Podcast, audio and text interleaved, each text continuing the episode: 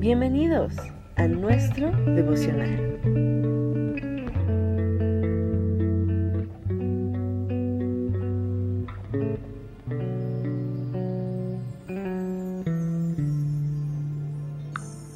Saludos.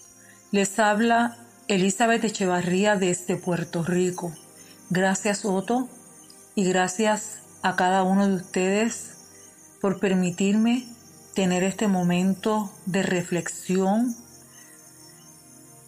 Esta mañana quiero compartir, más que compartir, leerles algo que escribí después de haber pasado por un tiempo difícil, de mucho dolor, de enfermedad y de superar muchísimas crisis y, y levantarme y estar aquí en este momento.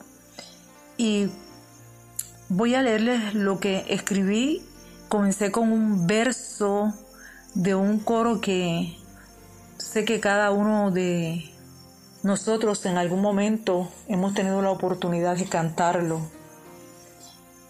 Trigo soy, trigo soy del granero, del granero del Señor.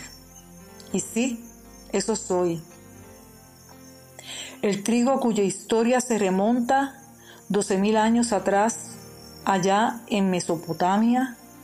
Esa pequeña semilla ha resistido los tiempos, las heladas, el fuego y hasta la bomba atómica. La mañana del 6 de agosto de 1945, Hiroshima se consumía derritiéndose como cera bajo fuego. La gente se disolvía por la fuerza del calor. Pocos sobrevivieron, quedando empobrecidos, hambrientos y en harapos. Pero la bondad del cielo se mostró a ellos cuando un día por casualidad se toparon entre los escombros con unos retoños verdes de trigo asomándose de lo profundo de la tierra y recordaron un dicho. Su vida comienza en la estación más fría del año.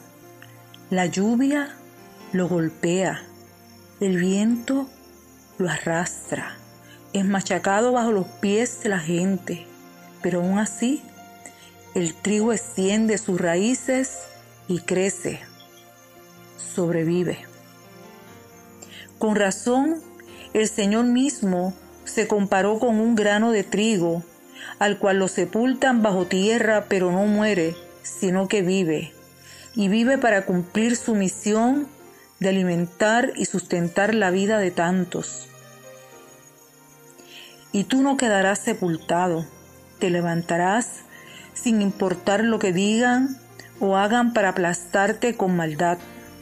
Te levantarás en lo oscuro y frío de la noche y como los retoños verdes del trigo de invierno serás la alegría del Señor todos los que te aman lo verán.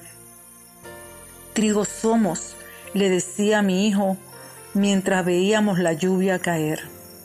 Les amo. Bendiciones.